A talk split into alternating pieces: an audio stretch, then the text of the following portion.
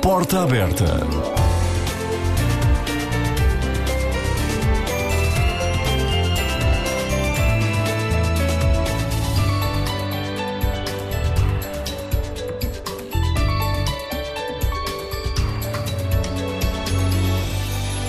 Foi a partir de Roma para chegar a ela que foram abertas muitas estradas no Império Romano. Roma era a capital do Império, uma cidade rica e poderosa. Os romanos tinham, aliás, um grande orgulho nela. Acreditavam que, acontecesse o que acontecesse, Roma existiria sempre, nada a faria desaparecer. Por isso lhe chamaram a Cidade Eterna. Mas não é por isso que Roma é importante para os católicos. É por ter sido ali, no local onde se ergue a Basílica de São Pedro, que foi martirizado Simão Pedro, o discípulo que Jesus escolheu para chefe da sua igreja. É por esse motivo que o Papa, sucessor de Pedro, vive em Roma, no Estado do Vaticano. E foi ali que vimos o Papa Francisco durante toda a pandemia. Apesar do confinamento, desdobrou-se para nos animar à oração, à coragem, à esperança. Disso pode dar testemunho o Padre António Neves, missionário espiritano. A viver há dois anos em Itália, acaba de ser nomeado para novas funções no governo central da sua congregação. Até agora, era o coordenador para a justiça, paz integridade da criação e do diálogo interreligioso. Eu sou o Oscar Daniel e convido a ficar comigo e com o Padre António Neves nesta edição do Porta Aberta, um programa com produção de Francisca Favila.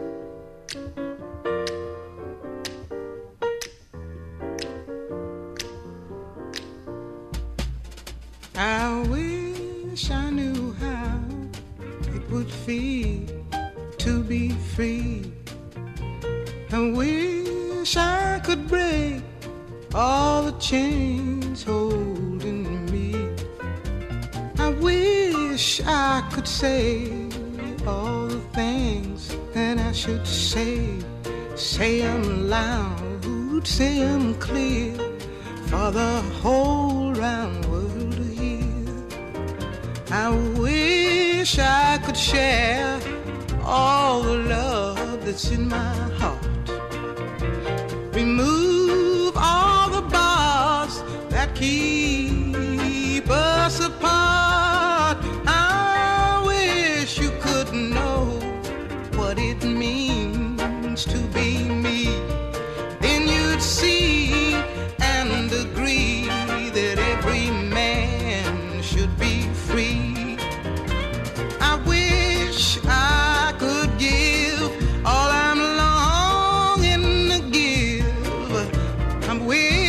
shine.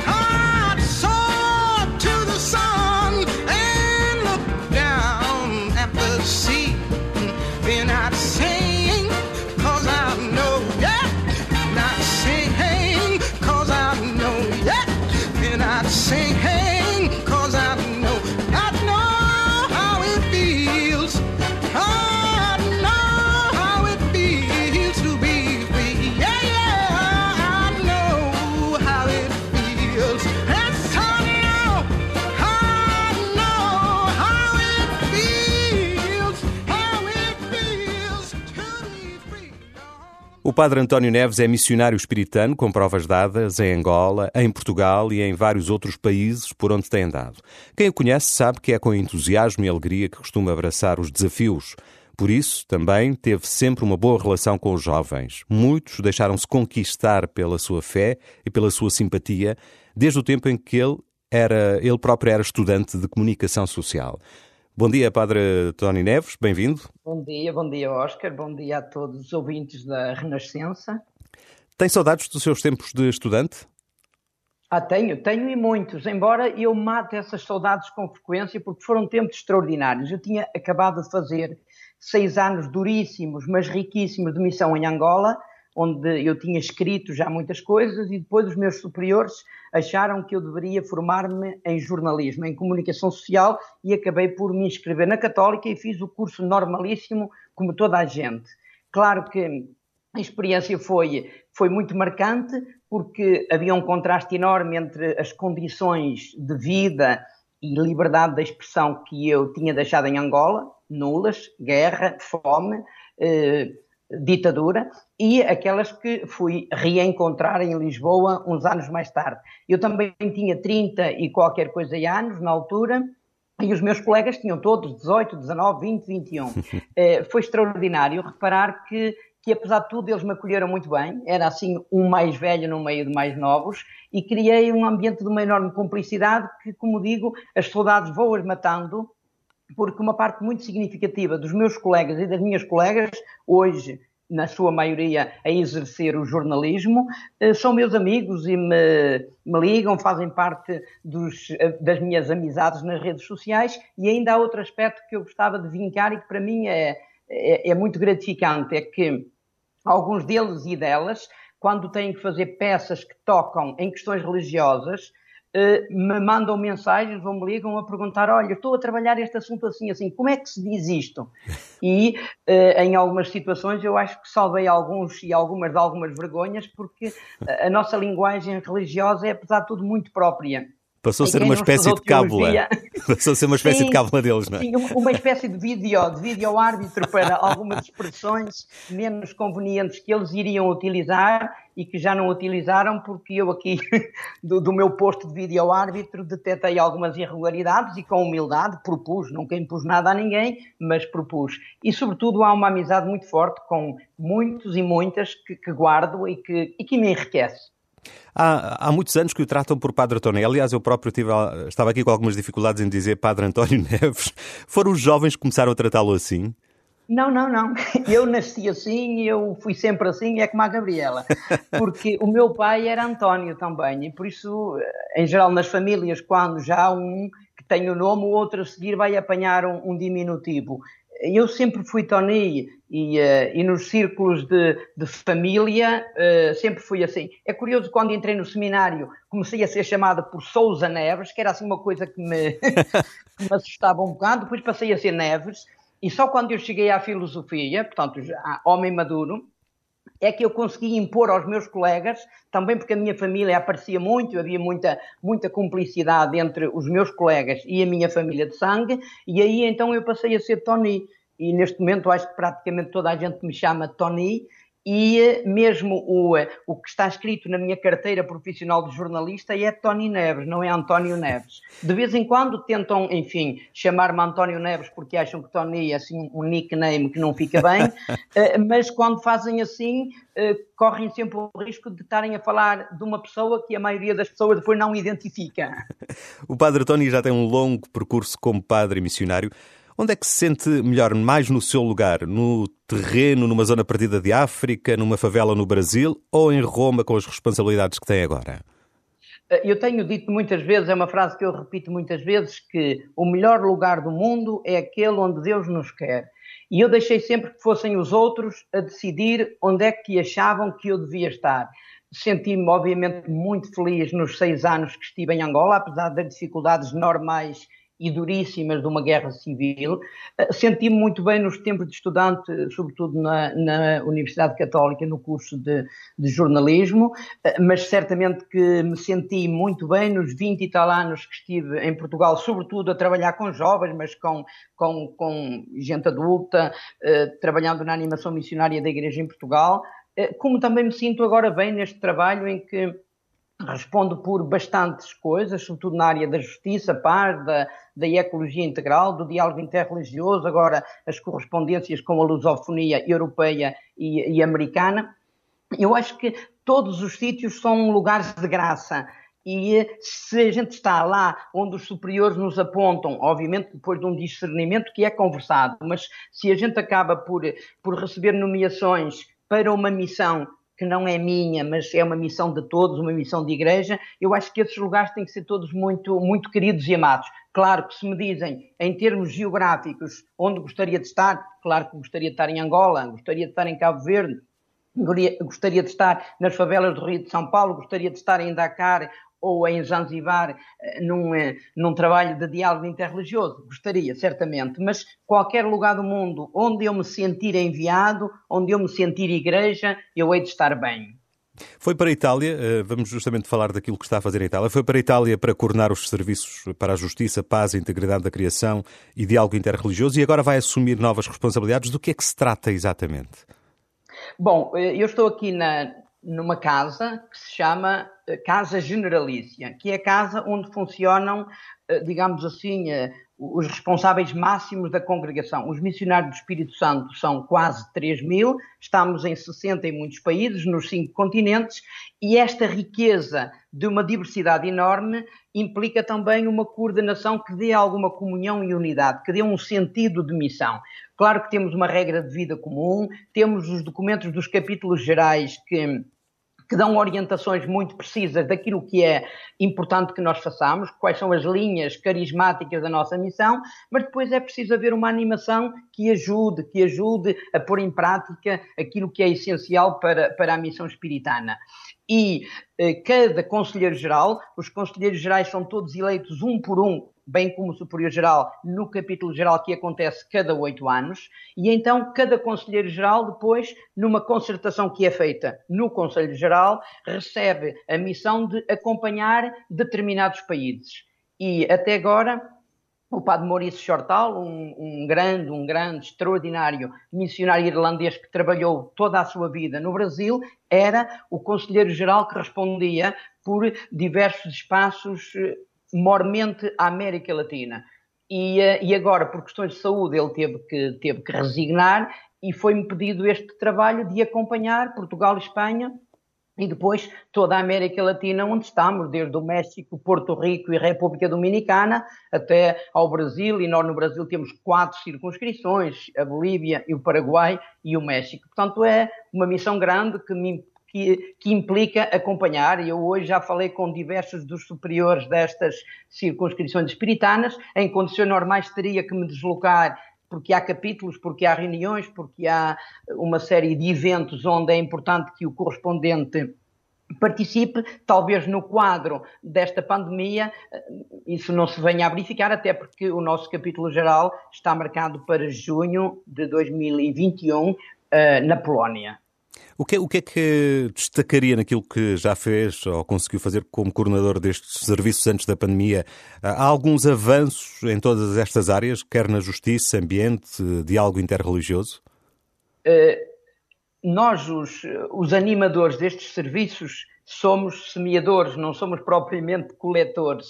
E, e é muito difícil avaliar a nossa missão por resultados concretos. Agora, há uma animação que se faz e há esta vontade de, de ajudar a discernimentos que levem a, a, opções muito claras no terreno. Mas eu dou pequeninos exemplos daquilo que, que fui chamado a fazer e que mostram que há um empenho. Agora, resultados, eh, Deus os saberá. Por exemplo, comecei logo por ir à ilha de Zanzibar para um encontro de boa parte dos meus colegas que trabalham em contexto de diálogo interreligioso, colegas que trabalham em contextos islâmicos, em contextos hindus, em contextos de religião tradicional africana, em contextos de religião tradicional ameríndia.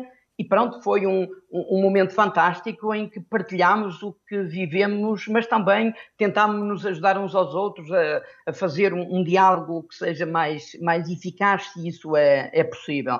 Por exemplo, estive em Dakar, reunido com todos os reitores dos seminários espiritanos do mundo inteiro, para que também na formação dos futuros padres e irmãos espiritanos haja esta preocupação de integrar estes grandes temas da justiça, da paz, da opção pelos pobres, da integridade da criação, do diálogo.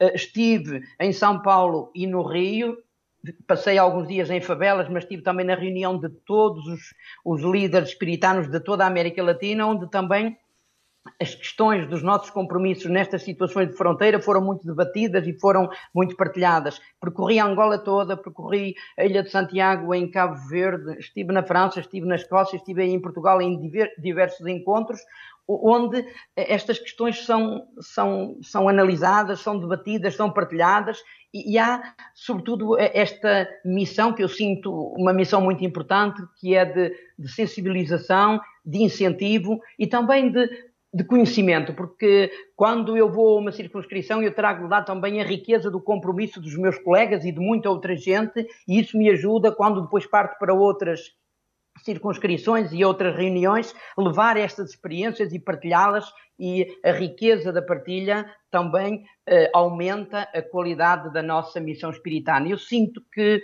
esta é também a minha missão. Já nos falou um pouco da comunidade onde está agora em Itália. Eh, sente-se em casa? É uma comunidade só de padres ou há também jovens em formação? Não, esta comunidade é uma comunidade que é de padres e irmãos, mas só temos aqui a administração, a administração geral. Nós temos em, em, em Roma três comunidades, todas elas muito distintas. Temos uma que só tem jovens, na sua maioria já padres e irmãos que estão a fazer formações académicas eh, complementares à, à, filosofia e teologia que já têm.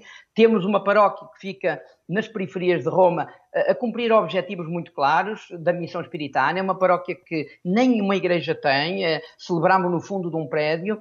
É, é, é, é, gente pobre, gente de periferia, muitos são estrangeiros e por isso achamos que aceitar o desafio do, do Cardeal de Roma para hum, assumir esta, esta paróquia foi também um, um dizer sim à vivência do carisma espiritano mesmo no coração da, de Roma, numa das suas periferias, mas esta casa, a Casa Geral ou a Casa Generalícia, só tem o Superior Geral, o seu Conselho e os serviços do Conselho Geral, entre os quais aqueles pelos quais eu, eu respondo. É uma comunidade, somos quase 20, e não somos bem um de cada país, mas quase. Temos um ou outro país que tem mais que um, eu sou o único português, temos três lusófonos, curiosamente, porque tem um brasileiro e um moçambicano. Um moçambicano que tem uma, uma experiência de vida enorme, porque durante a Guerra Civil os pais refugiaram-se no Malawi e ele foi lá que cresceu e encontrou lá os espiritanos que na altura não estavam em Moçambique, encontrou-os lá a trabalhar com refugiados nos campos de refugiados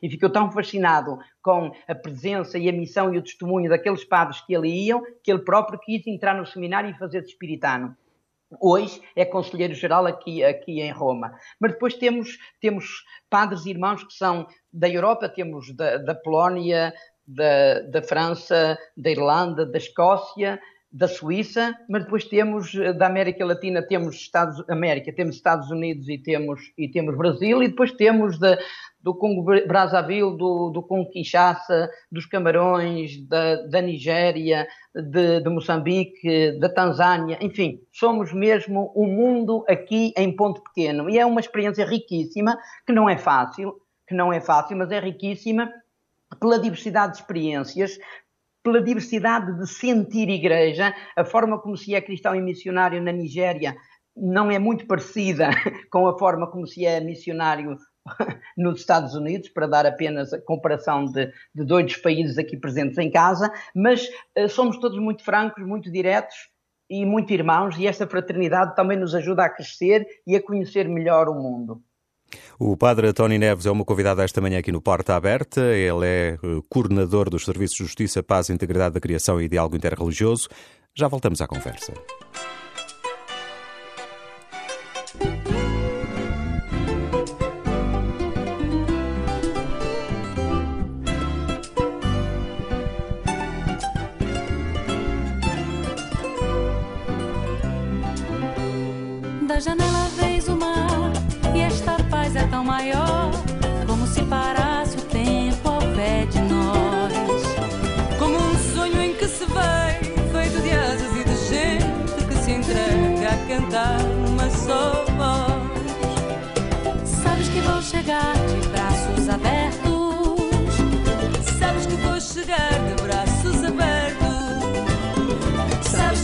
Chegar de braços abertos.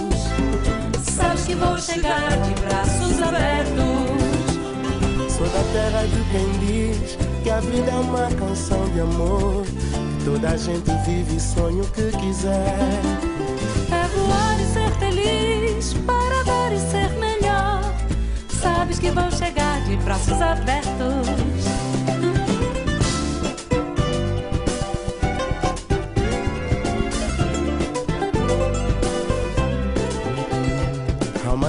Que te espera, um céu que aconteceu e o sol queimando as pontas do amor.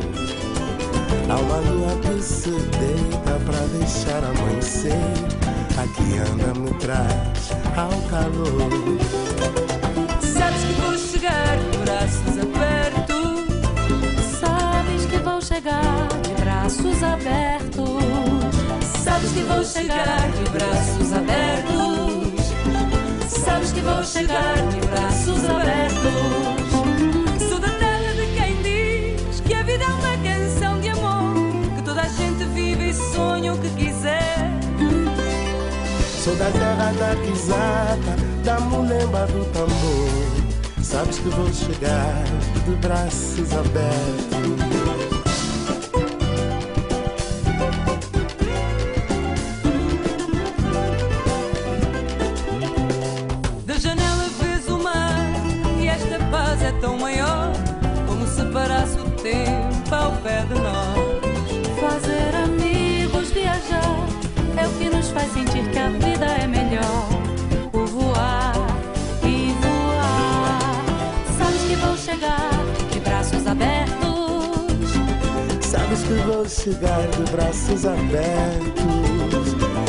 Que vou chegar de braços abertos.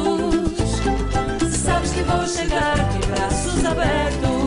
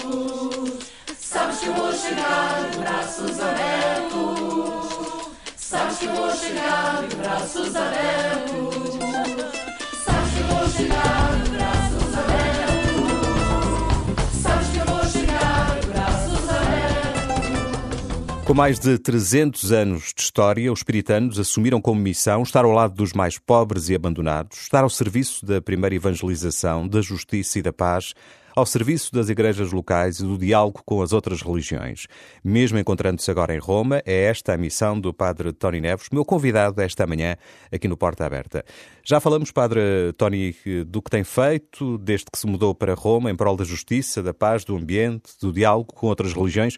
Apesar de toda essa atividade, há tempo para estar mais próximo do Papa, estando aí tão perto do Vaticano? Ah, sim, sim. E a minha sintonia com o Papa é, é perfeita. Eh, eu acompanho tudo aquilo que, que o Papa vai dizendo e é preciso perceber que, mesmo num contexto como esta pandemia, o Papa é, é uma figura escutadíssima pela sua ponderação, pela sua inteligência, pela sua sensibilidade, pela preocupação com os efeitos desta pandemia e de outras, e, e pela sua palavra de fé como, como, como homem de Deus. E, um, e por isso, quem trabalha numa área como, como a minha, quem é missionário, não pode deixar de acompanhar constantemente aquilo que o grande e maior missionário da Igreja, que dá por nome de Papa Francisco, vai dizendo e vai fazendo. Eu não perco uma, não perco uma, estou atento a tudo o que ele escreve, a tudo aquilo, aquilo que ele diz. Agora, felizmente, já regressaram os ângelos ao domingo, ainda domingo lá estive. Eh, acompanho sempre as audiências da quarta-feira e, uh, e aquilo que ele escreve e vai dizendo que, que é inspirador. É inspirador. Precisamos de figuras como a do Papa Francisco para percebermos que o mundo tem que ser humano, tem que ser fraterno, tem que ser uh, assente em valores como aqueles que os cristãos eh, defendem, promovem e tentam viver. E o Papa Francisco, a esse nível, é, é inspiração. A Itália foi um dos países da Europa que mais sofreu pela Covid-19. Como é que foi viver esta experiência com igrejas a fecharem, saber que havia doentes a morrerem sozinhos no, no hospital? Não deve ter sido fácil para si também uh, viver esta experiência? Não, foi, foi muito difícil. Primeiro porque todos fomos colhidos de surpresa. Eu acabava de fazer uma grande viagem a, a Cabo Verde e, e regressei. Ainda fui a Portugal porque uma tia minha, que na prática era a minha segunda mãe, foi uma tia solteira que nos criou lá em casa, sempre ficou e morreu lá na casa onde todos crescemos. Ela faleceu, eu ainda fui a Portugal e, e quando regressei já estava a ver que não, que não regressava, porque o avião que me trouxe trazia uma dúzia de pessoas, uma dúzia de pessoas. E a partir daí foi fazer a experiência de ficar fechado em casa.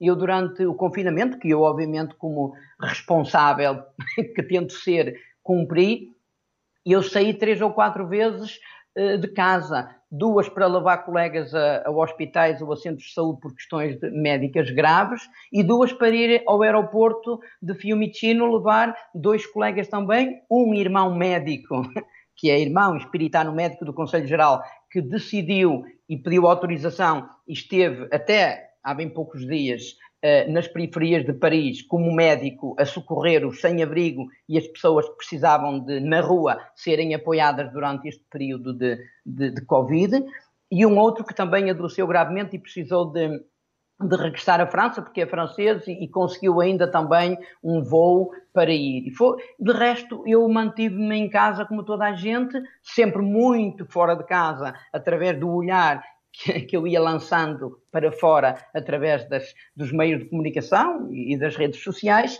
e a nível interno, com, com muita leitura, mais oração, muita fraternidade interna e uma atenção sempre eh, eh, gerida à distância àquilo que se passava no mundo, mas sobretudo no mundo espiritano, com muitos dos meus confrades, um pouco por todo lado, a comunicar e a dizer aqui está complicado, mas nós não conseguimos fazer testes, não sabemos muito bem como, como é que vamos reagir. Nesta favela a situação está descontrolada. Eh, neste bairro periférico aqui as coisas não, não se resolvem, o povo está com fome, eh, a polícia está a ficar muito violenta, enfim, todos os dias estava em ligação com o resto do mundo. Isso permitiu-me a mim e ao padre Artur Teixeira, que é um, um, missionário claretiano que está aqui no Conselho Geral em Roma da sua congregação, depois de criar o projeto A Quatro Mãos, primeiro foi Enclave de Fá e depois Enclave de Sol, que era um projeto que era alimentado por nós cada dois dias na,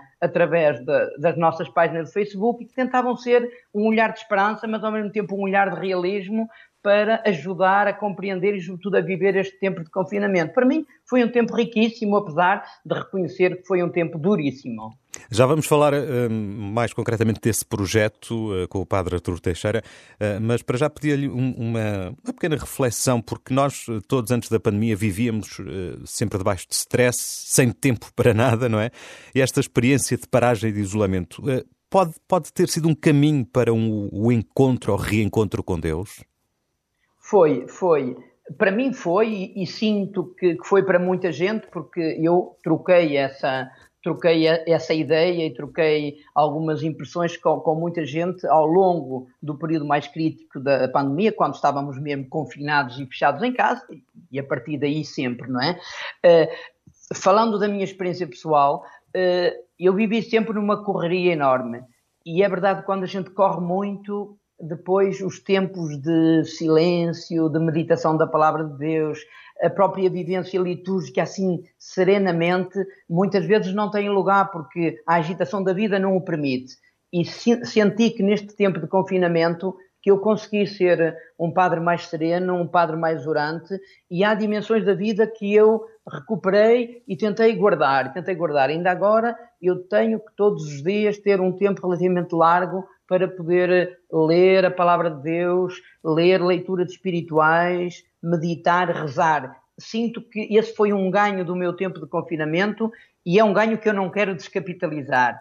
E, e sinto-me mais pacificado comigo mesmo, sinto-me mais aberto aos outros e mais sensível aos problemas dos outros, sobretudo daqueles que estão a passar por mais dificuldades. E, e isso é um ganho. E isso contraria muito aquilo que o Papa Francisco chama esta economia que mata, onde a gente parece que só vê interesses, só vê valor, só vê dinheiro, só vê lucro, só vê sucesso, e as pessoas ficam muitas vezes espesinhadas, e sobretudo aquilo que o Papa Francisco, para pegar também na, nesta, nesta, neste acompanhamento que tem feito daquilo que o Papa diz e faz, o Papa tem falado muito das duas pandemias, não é? A pandemia da Covid e depois a pandemia que é provocada pela desigualdade, pela injustiça, pela insensibilidade, não é? E, uh, e eu acho que eh, com esta, com, com uma vida de oração e uma espiritualidade mais profundas e intensas, eh, tornámos-nos mais sensíveis aos pequeninos e aos pobres, àqueles que estão nas periferias e nas margens, àqueles que são vítimas de todas as pandemias, desta e das outras, e, e sentimos-nos mais motivados não só a fazer mais e melhor pelos outros, mas também a ter um discurso que leve outras pessoas a envolver-se nestas grandes causas que tenham, que toquem na justiça, na paz, no amor, na alegria, na felicidade, na seriedade de vida e, e, e, na evangelização, porque no fundo a evangelização, como dizia já há muitos anos o Santo Papa Paulo VI, tem que abranger o homem todo e todos os homens, ou seja, todas as pessoas e todas as dimensões da pessoa. Portanto, se uma pessoa passa mal, se não tem condições para viver com dignidade, se está num stress absoluto. Naturalmente que aí também o Evangelho tem dificuldades de entrar, porque o Evangelho é uma boa notícia e, a gente para receber boas notícias tem que estar em condições. Se uma pessoa está a viver de forma desesperada, dificilmente vai ouvir uma boa notícia. Por isso, a evangelização também engloba eh, todas estas dimensões da vida que, que dão dignidade, que dão felicidade e abrem caminhos de salvação. Já nos falou do projeto uh, A Quatro Mãos, uh, foi lançado um livro recentemente com, com o padre Artur Teixeira. Do que é que nos pode dizer sobre, sobre este projeto? Foi o padre Artur Teixeira, há que dizê-lo, quem, quem teve a ideia, e naquela semana que antecedeu a festa de São José, portanto estamos a falar dos, da segunda semana de março, começava a ser mais ou menos óbvio que, por ocasião do São José, a Itália iria atingir o primeiro lugar. Um triste primeiro lugar, quer dizer, iria ultrapassar a China em número oficial de mortos. Era uma, uma tragédia, porque é preciso ver que a Itália, em comparação com a China, é, é um país muito pequenino, não é? E, eh, e nós achamos que eh, a viver em Itália, teríamos uma, uma reflexão a fazer e teríamos que também nos envolver em dar um pouco de sentido e de esperança, não só aos italianos, mas depois começávamos a ver que a Espanha, a França e o nosso Portugal também iriam entrar nesta mesma onda. E por isso, no dia em que a Itália atingiu o primeiro lugar, eh, lançámos a primeira crónica, chamámos-lhe A Quatro Mãos porque o que o Padre Artur escrevia eu assumia e vice-versa, e em clave de Fá, porque sabemos que a clave de Fá eh, é para músicas assim um bocadinho mais taciturnas, e a situação era de facto catastrófica. Fomos fazendo dia sim, dia não, essa crónica, e depois, quando chegámos à Páscoa, a situação já estava um bocadinho mais arejada, já havia mais respiração, já havia mais lugar à esperança, e nós decidimos mudar a clave, de clave de Fá para clave de Sol, o Sol da Páscoa, da ressurreição. E, e também espaçámos, já não era já não era dia sim, dia não, era duas vezes por semana. Quando foi avisado que o dia de Pentecostes, 31 de maio, seria o dia da abertura das igrejas em Portugal, nós decidimos, abrem as igrejas, fechamos a nossa página.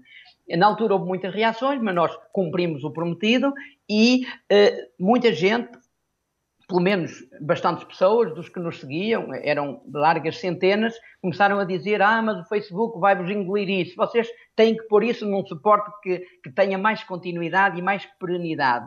E foi então aí que nasceu a ideia de publicar em livro. E o Cardeal Tolentino Mendonça, que nos acompanhou desde sempre, que é nosso amigo há muito tempo, disse: Eu faço o, é, o, o prefácio. E fez, de facto, um prefácio muito, muito querido e muito simpático, e pronto, e o livro saiu e está a ser, está a ser eh, divulgado para ser também um sinal de esperança, de esperança no futuro. Tragédias como esta que nos trouxe a pandemia são tragédias que, que têm que ter um dia seguinte de abertura ao futuro. E rasgar caminhos de futuro implica construir também uma cidadania mais responsável e, sobretudo, fazer aquilo que o Papa Francisco tem repetido milhentas vezes, que nós, de uma pandemia, nunca saímos iguais. Ou saímos piores ou melhores.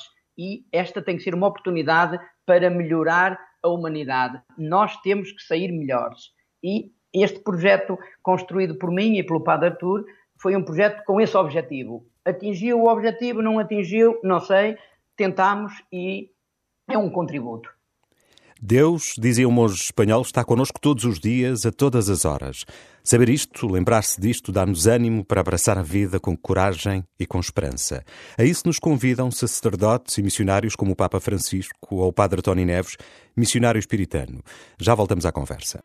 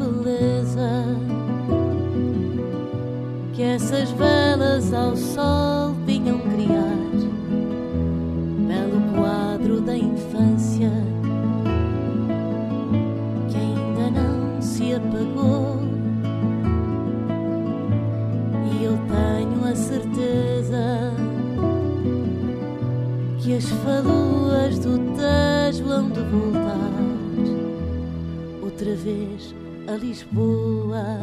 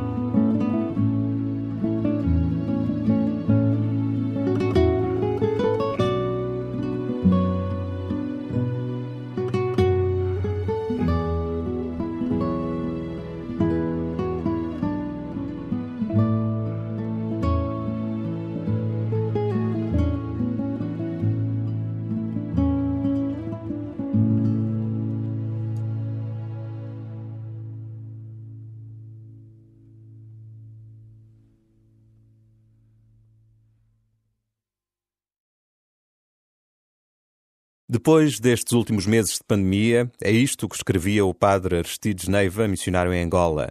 Não fomos feitos para a exclusão, mas para a alegria da partilha. Não fomos feitos para o estacionamento, mas para a estrada. Não fomos feitos para o isolamento, mas para o serviço. Não fomos feitos para esperar longas horas, mas para a missão. Não fomos feitos para o medo, mas para a aventura. Não fomos feitos para o sono, mas para a ação. Não fomos feitos para a praia, mas para o mar. Não fomos feitos para a distância, mas para o abraço. Esta manhã comigo está outro missionário espiritano, o padre Tony Neves. Padre Tony, não tem dúvida, é preciso deitar mãos à obra para agarrar a vida. O que é que acha de mais urgente fazer ou mudar a bem de todos? Temos que mudar muitas, temos que mudar muitas coisas. Eu não há, não há muito tempo, eh, respondendo a um pedido da, da imprensa missionária portuguesa de fazer um texto que fosse publicado em, em todos os títulos da, nas revistas e jornais missionários, eu defendia a construção de um amanhã diferente, um amanhã melhor. E começava por dizer aquilo que, que, tenho repetido imensas vezes, que sempre que me falam em voltar ao normal, eu fico assustado. e fico assustado porque eu não quero fazer viagens de regresso ao passado. Nós temos que melhorar, temos que criar um mundo novo. Portanto, temos que criar um mundo novo. E aí eh, contamos com sugestões de, de, de gente, de gente boa e de gente audaz, como, como o Papa Francisco. Eh, eu, na altura, dava uma série de, de ideias, repito, são ideias simples, mas que a gente sabe que o simples não é o mais fácil de praticar. Portanto, temos que apostar num estilo de vida mais simples, mais fraterna, mais inclusiva e mais ecológica temos que tentar reduzir o fosso que está cavado entre ricos e pobres. Temos que apostar mais na saúde e na educação do que apostar nas armas, na droga e nos tráficos que dão mais dinheiro, mas matam, não é? Temos que anunciar e viver com coragem um evangelho que seja libertador de todas as formas de opressão. E aí sigo a orientação do Papa Francisco, que pede que a nossa santidade resulte de um cruzamento das bem-aventuranças com as parábolas do bom samaritano e do juízo definitivo. E eu acho que ainda precisamos acrescentar mais uma pequenina coisinha, que é construir projetos de desenvolvimento e solidariedade com as comunidades humanas e eclesiais que sejam mais pobres. Porquê? Porque isso cria mais justiça, isso cria mais cumplicidade entre, entre as pessoas. Isso faz com que o mundo seja verdadeiramente aquilo que Deus quer que ele seja um espaço sem fronteiras, apenas habitado por irmãos. Isso é um desafio enorme. Sei que há uma pequena comunidade de espiritanos que trabalha com, com migrantes em Itália. O que é que nos pode dizer sobre essa comunidade e sobre o trabalho que desenvolve? Há um, há um, dado que para nós é relevante e muita gente fica absolutamente espantada quando eu digo que nós, mesmo sendo 3 mil e estando nos cinco continentes, nós não temos um único espiritano italiano, que é uma coisa quase única, quase única, quase única. Quando eu digo isto, as pessoas ficam muito, muito espantadas, mas é verdade que, que não temos.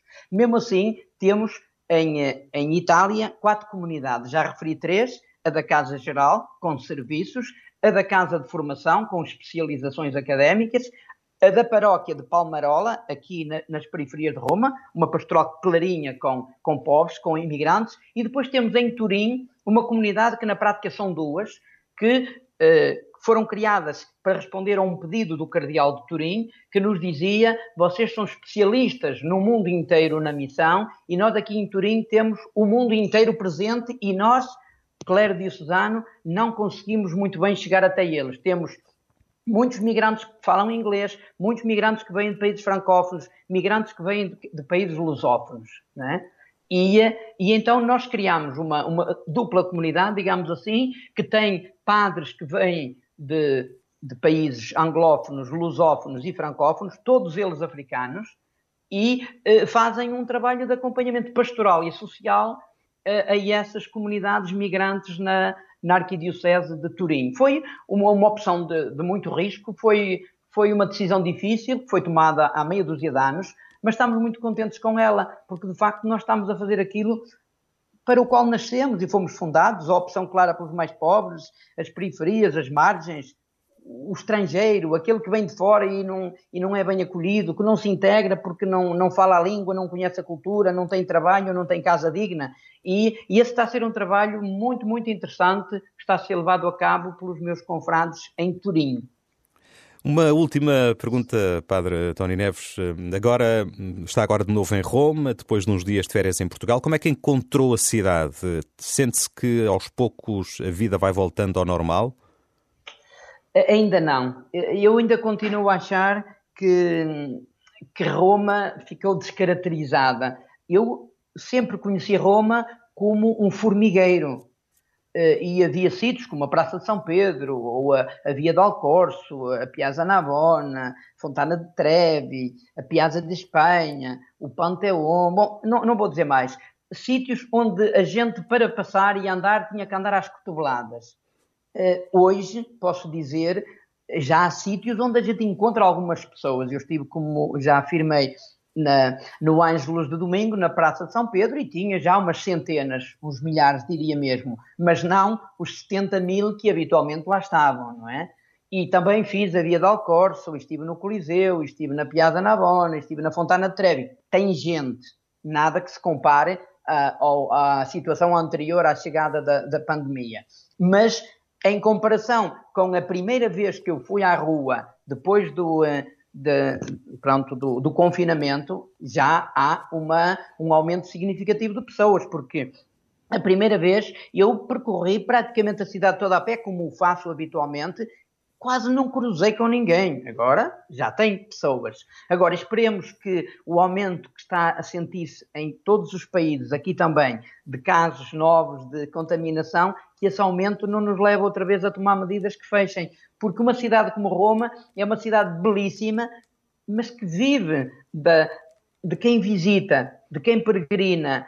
Se não houver turistas e peregrinos em Roma, Roma morreu. E isto é uma catástrofe para, para quem vive e trabalha aqui, mas é também uma perda enorme em termos religiosos, em termos culturais, porque as pessoas que vinham bebiam desta fonte, da fonte desta espiritualidade, também da, da, fonte da cultura. E isto acho que se está a perder muito com a impossibilidade de, de viajar.